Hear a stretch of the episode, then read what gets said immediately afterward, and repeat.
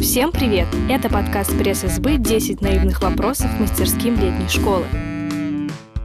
С вами Полина Хатуницкая, и сегодня на 10 наивных вопросов отвечает директор мастерской повседневности Мария Визверхая. Как объяснить просто, что такое изучение повседневности?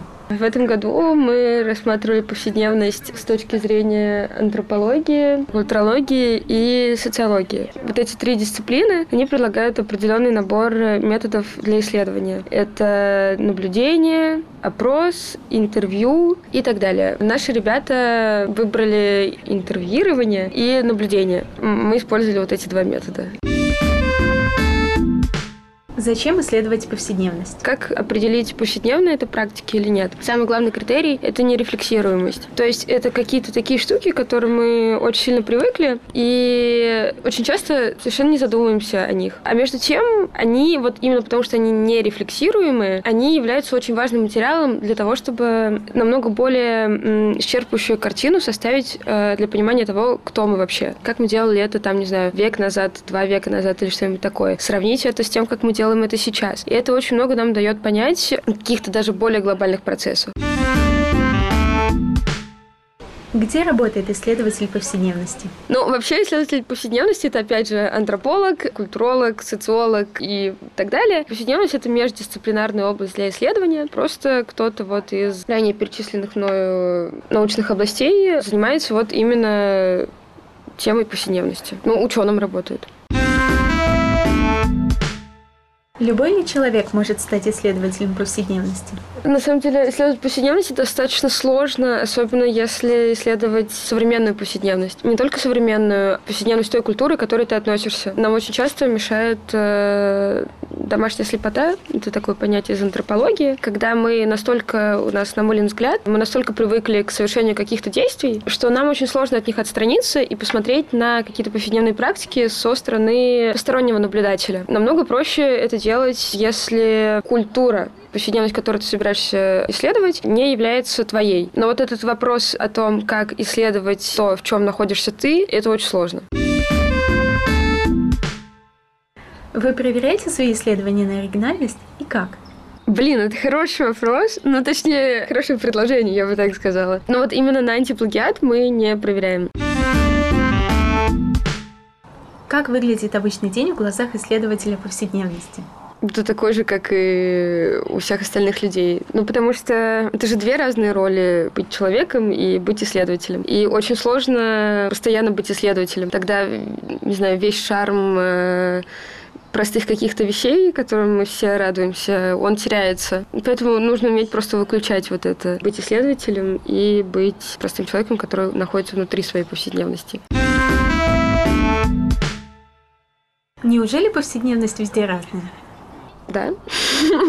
Есть какие-то вещи, которые мы совершаем все. Тут, на самом деле, тоже несколько аспектов э, исследования повседневности. С одной стороны, это какие-то практики, которые, допустим, вот в нашей европейской культуре в принципе не приняты. А с другой стороны, это те практики, которые свойственны, наверное, всем, хотя это э, все-таки грубое обобщение. И тут интересно, как они осуществляются. В разных культурах совершенно по-разному.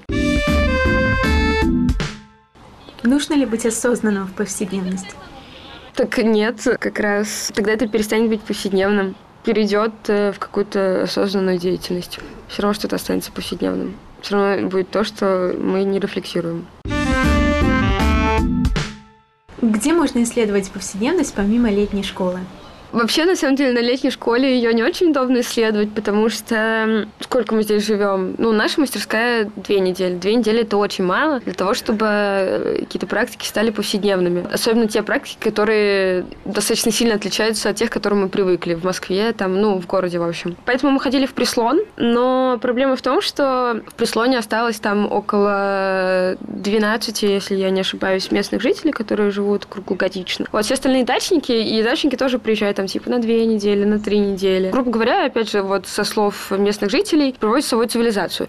Вот, поэтому у нас есть э, такие идеи в следующем году сделать э, исследование немножко более интересным и серьезным, поехать куда-нибудь э, на недельку или, может быть, чуть поменьше, какую-то более далекую деревню, чтобы это все было более научным, более интересным.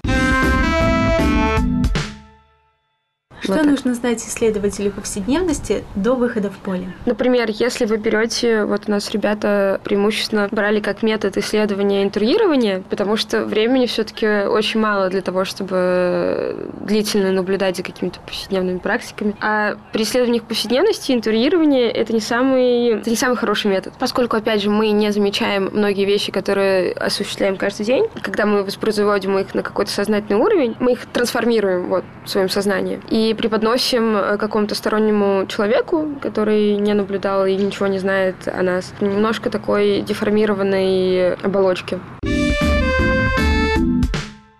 Какие проекты делают летние школьники, изучающие повседневность?